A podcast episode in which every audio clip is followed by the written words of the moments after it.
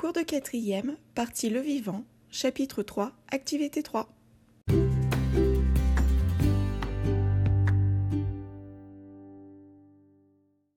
Bonjour à tous, j'espère que vous allez bien. Lors du dernier cours, nous avons comparé les cellules reproductrices mâles et femelles des végétaux et des animaux.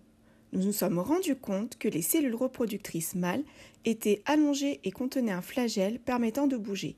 Ils sont plus petits et ils sont attirés par les cellules reproductrices femelles beaucoup plus grosses, sphériques et immobiles. Ces cellules reproductrices contiennent 23 chromosomes, donc deux fois moins que les autres cellules. Maintenant que nous avons vu le fonctionnement de la reproduction sexuée, nous allons étudier ce qui peut l'influencer. En effet, après avoir défini la sélection naturelle, Darwin est confronté à un problème. Il observe que certains caractères présents chez les mâles sont exagérés et défavorables du point de vue de la sélection naturelle, et réduisent alors la probabilité de survie. Ce qui nous amène à la question comment les mâles et les femelles d'une espèce interagissent-ils pour choisir leur partenaire?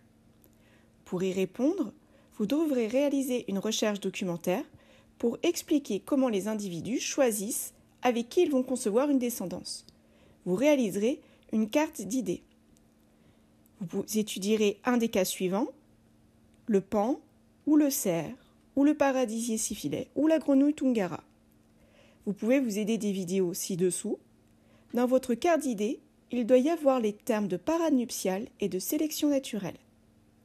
En classe, vous vous mettrez par quatre pour étudier le cas choisi. Nous ferons une mise en commun et nous mettrons en évidence les points communs de ces différents cas.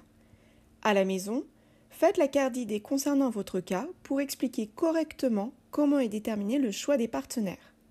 Je vous souhaite bonne chance, vive la curiosité, à bientôt